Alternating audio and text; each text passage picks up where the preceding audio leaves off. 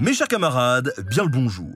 Vous avez peut-être déjà joué à des jeux vidéo dans lesquels les nazis ont gagné la Seconde Guerre mondiale, ce qui permet de les défoncer sans aucun remords à notre époque. Ou vous avez peut-être lu des romans, des BD, des films, bref, des œuvres qui se posent la question du et si?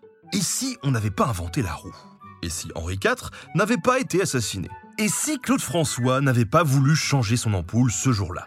Aujourd'hui, j'aimerais vous parler de l'Uchronie et du formidable terrain qu'elle offre pour s'amuser avec l'histoire et tenter de comprendre des trucs. Allez, c'est parti. Ladies and gentlemen, the story you are about to hear is true. L'histoire est une science.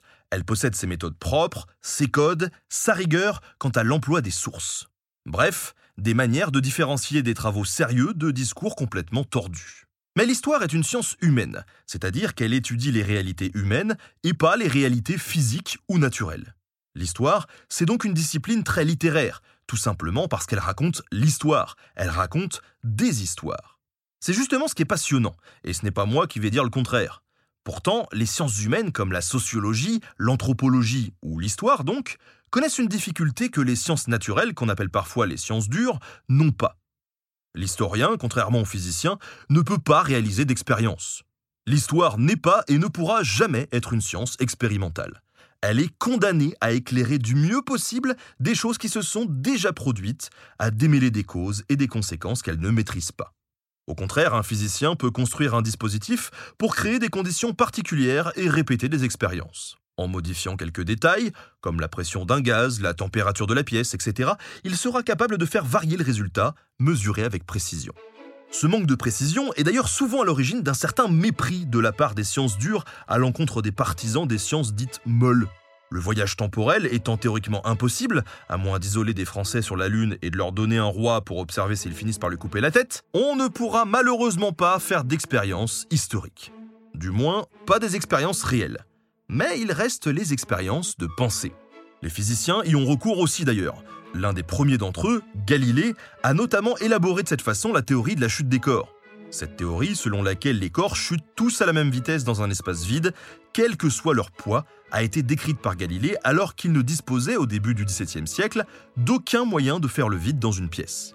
Pourtant, sa théorie était tout à fait vraie, comme l'ont montré depuis beaucoup d'expériences, comme celle de l'astronaute David Scott sur la Lune en 1971, qui lâche ensemble un marteau et une plume.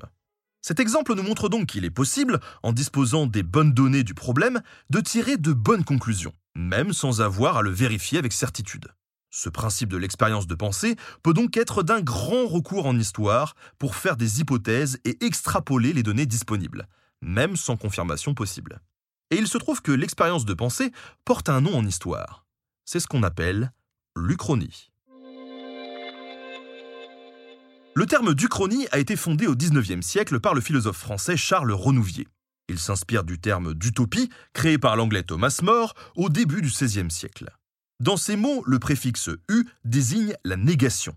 Associé à topos dans utopie, il signifie le lieu qui n'existe pas, ce qui était le sujet du livre Utopia, une société idéale, un lieu imaginaire. Le même préfixe associé à la racine chronos, dans uchronie, signifie donc le temps qui n'existe pas ou l'histoire alternative. Un récit d'Uchronie est donc un récit qui développe une histoire qui aurait pu advenir si quelque chose s'était passé différemment. Ce quelque chose de différent, c'est ce qu'on appelle le point de divergence. C'est généralement un événement emblématique, une crise ou une bataille qui se résout d'une autre manière, un personnage important qui meurt ou au contraire qui survit, la suite consistant à imaginer ce qui en découle. Par exemple, un homme qui tue Hitler quand il est bébé. Vous connaissez le truc. Si Charles Renouvier a inventé le nom d'Uchronie, il n'est pas le premier à avoir écrit un récit d'Uchronie. L'historien romain Tite Live imaginait déjà dans son histoire romaine ce qui aurait pu se passer si Alexandre le Grand avait poursuivi ses conquêtes. Mais ce n'est qu'un court passage de son œuvre. Le philosophe Pascal, dans ses pensées, imagine aussi ce qu'aurait pu devenir l'histoire de l'Europe si le conquérant anglais Cromwell n'était pas mort quelques années plus tôt. Mais là encore, il ne s'agit que d'une courte digression. Le premier à écrire un livre entier du Chronie est en réalité un nommé Louis Geoffroy. Fils d'un officier de l'armée napoléonienne, il publie en 1836 Napoléon ou la conquête du monde. Il situe le point de divergence de son récit en 1812 durant la campagne de Russie. Au lieu d'être un échec, qui s'achève sur la déroute catastrophique de la Bérésina, Geoffroy imagine qu'elle remporte un grand succès. Le tsar est fait prisonnier et Napoléon rentre triomphant avec sa grande armée. Ensuite, il envahit l'Angleterre et se lance même à l'assaut de l'Asie, puis de l'Océanie et de l'Afrique, effrayé par l'incroyable puissance française, capitule sans combattre. L'auteur déroule donc le rêve d'une royauté universelle, de l'imposition de la langue française sur tous les continents et de la gloire infinie de son empereur bien-aimé. Clairement, ici, on sent bien ce qui anime l'auteur.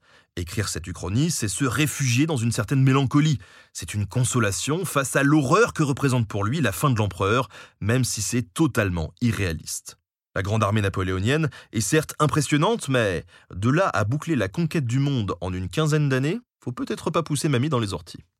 Par la suite, d'autres auteurs s'essayent à l'Uchronie. Parmi eux, Renouvier donc, qui invente le mot et imagine un empire romain qui se débarrasse des chrétiens, ne disparaît pas et embraye directement sur les découvertes modernes sans passer par le Moyen Âge.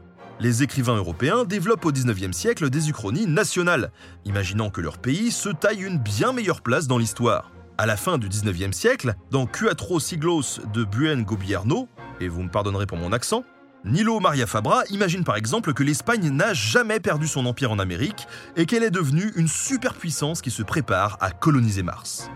Au XXe siècle, les uchronies se multiplient. Les événements tragiques étant légion, il devient assez tentant d'en imaginer des versions alternatives. La période la plus choisie par les auteurs pour y situer leur point de divergence reste à ce jour sans conteste la Seconde Guerre mondiale. On imagine par exemple une victoire d'Hitler, comme le font Philippe Cadic dans Le Maître du Haut-Château, ou Sarban dans Le Son du corps. Plus récemment, les uchronies se déploient même vers d'autres supports, comme le cinéma ou bien sûr le jeu vidéo qui a beaucoup popularisé le genre avec des titres à succès. L'uchronie, c'est donc surtout un genre littéraire, qui poursuit avant tout l'objectif de divertir. Mais au-delà de ça, est-ce que l'uchronie peut être réellement utile aux historiens? Il faut avouer que pour beaucoup d'entre eux, ça reste assez suspect. Ils y voient au mieux une perte de temps, pas très grave pour ceux qui la pratiquent, au pire une dangereuse fumisterie. Pourtant, d'autres en sont convaincus, l'Uchronie peut aussi être un outil pour faire de l'histoire. On l'a dit, l'histoire a l'inconvénient de ne pas être une science expérimentale, qui peut reproduire et comparer des résultats pour en dégager des lois générales. L'historien peut donc seulement utiliser des expériences de pensée pour vérifier la solidité de ses hypothèses. Le procédé est même utilisé par des biologistes qui imaginent ce que serait devenue la Terre si les dinosaures n'avaient pas disparu. Se demander ce qui aurait pu se passer, ce n'est donc pas seulement un genre littéraire ou un outil réservé aux historiens, c'est un processus mental universel indispensable à notre apprentissage. C'est ce qui fait que l'on peut prévoir les conséquences de nos actions. Typiquement, vous l'avez déjà utilisé en vous demandant Mais si j'avais pris telle sauce à la place de celle-là, est-ce que ça aurait été meilleur? Ou encore, si j'avais choisi ce ticket de loto à la place de l'autre, est-ce que ma vie serait différente? Finalement, de très nombreux historiens ont recours à l'Uchronie le temps de quelques pages, pour illustrer ponctuellement un point de divergence possible, tester une hypothèse, avant de revenir rapidement aux événements réels. Pour l'historien, l'Uchronie peut aussi servir à briser des mythes, pour mettre en évidence les grandes structures de l'histoire. En supprimant un grand homme, un de ceux qui sont censés faire l'histoire pratiquement à eux tout seuls, on peut se rendre compte que les choses ne changent pas forcément. Ainsi, à la question Et si Hitler avait été admis aux beaux-arts de Vienne? On peut répondre qu'un autre aurait peut-être pris sa place comme leader de l'extrême droite. L'effroyable crise économique en Allemagne à cette époque n'aurait pas été supprimée pour autant, et une autre organisation aurait pu remplacer le parti nazi.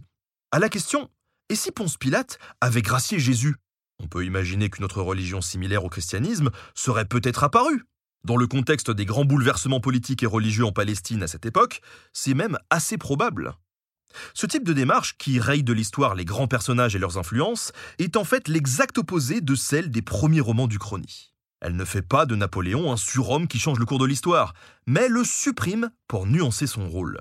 Elle peut montrer que, finalement, même avec un point de divergence, le cours de l'histoire sera resté grosso modo identique, puisque les hommes ne sont que le produit de leurs époques et que leurs choix sont déterminés par des structures qui les dépassent. Mais puisqu'il dépend de l'imagination de son auteur, le récit du chrony peut aussi illustrer le contraire. Face à une vision assez fataliste de l'histoire, qui veut que les choix individuels changent très peu de choses, d'autres uchronies font la part belle à des actions insignifiantes qui ont de grandes conséquences. C'est ce qu'on appelle le fameux effet papillon. En introduisant un changement infime, comme un personnage qui se réveille plus tôt ou qui tourne à gauche plutôt qu'à droite, et en imaginant ce qui suit, elle peut briser l'illusion du destin qui fait dire que cela devait fatalement arriver. Tous les choix, même les plus anodins, deviennent alors des divergences aux conséquences potentiellement infinies. Si on suit ce schéma, l'Uchronie devient alors un moyen d'ouvrir le champ des possibles et de combattre une certaine résignation face à l'histoire. On affirme le libre arbitre contre le destin, ce qui peut redonner espoir à ceux qui souhaitent un changement en leur montrant que c'est possible. Pour l'historien, écrire une uchronie oblige à se mettre à la place des personnages historiques, à imaginer leurs doutes ou les hasards qui ont modifié leur choix. Et comprendre le point de vue des personnes qui ont fait l'histoire, c'est aussi mieux en tirer les leçons. L'Uchronie, en explorant une alternative, nous fait comprendre pourquoi une décision était visionnaire ou désastreuse. Et en faisant cela, elle nous rappelle que les choix peuvent avoir de graves conséquences et nous avertit des dangers à venir. C'est ce qu'a fait l'écrivain américain Philip Ross dans Le complot contre l'Amérique publié en 2004.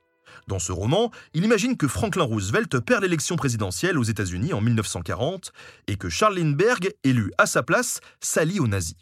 Se demander ce qui se serait passé dans ce cas nous montre forcément que ce n'était pas souhaitable et qu'il faut rester vigilant pour qu'une situation comparable ne se produise pas dans le futur. L'Uchronie peut enfin être utilisée pour renseigner l'histoire. En changeant un événement en récit historique, on peut faire imaginer la suite à des élèves ou à des étudiants ce qui implique pour eux de connaître le récit dont ils sont censés s'écarter, de maîtriser le contexte, les causes profondes, etc. C'est donc un excellent exercice pour pratiquer l'histoire, comme on appliquerait des formules mathématiques après les avoir apprises. Et clairement, ça peut être très fun. C'est amusant et créatif, donc plaisant pour celui qui le fait, ce qui peut aider à la mémorisation des événements. On l'a vu, il y a beaucoup de points positifs à l'Uchronie. Mais créer une Uchronie présente tout de même plusieurs risques pour l'historien. S'éloigner des sources peut très vite conduire à raconter n'importe quoi, à négliger les causes profondes pour ne garder que des détails montés en épingle. Le chronie, c'est un outil ultra malléable qui peut donc servir les meilleures intentions comme les pires, malheureusement. La nostalgie, la propagande ou même le négationnisme. Mais en prenant quelques précautions, cette démarche peut devenir un outil précieux. On l'a vu, utilisée sur un point précis, elle permet de mettre en évidence des causes secondaires, des hésitations ou des hasards, de nuancer le rôle surestimé d'un personnage. Elle peut servir à contredire des fatalités, à prévenir des dangers futurs, mais aussi à donner le goût de l'histoire en la faisant découvrir sous un aspect assez original. L'Uchronie connaît aujourd'hui un regain d'intérêt comme en témoignent régulièrement les numéros de magazines ou des publications plus étoffées. Peut-être parce qu'aujourd'hui, justement, on vit à une époque où l'avenir est incertain. Dans notre 21e siècle, qui a vu s'essouffler les grandes explications du monde comme celle du communisme ou du capitalisme, qui a abandonné l'espoir d'un progrès continu, qui voit partout le réveil de conflits ou beaucoup plus récemment d'une pandémie, l'Uchronie présente un nouvel intérêt. Les scénarios alternatifs peuvent devenir des bouffées d'oxygène qui nous permettent d'explorer des possibilités plus heureuses, de laisser libre cours à nos envies, ou de nous rassurer en nous disant que tout cela pourrait être bien pire. En résumé, l'Uchronie permet de donner un peu de sens à ce que nous vivons aujourd'hui. Et peut-être que si vous n'aviez pas écouté ce podcast, vous n'y auriez peut-être jamais pensé.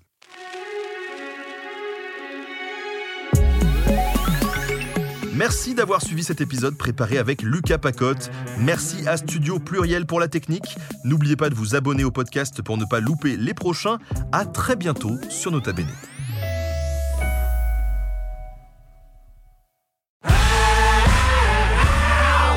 Si vous avez aimé ce podcast, vous aimerez aussi mon autre podcast, Calixto, dans lequel je vous raconte des mythes et des légendes.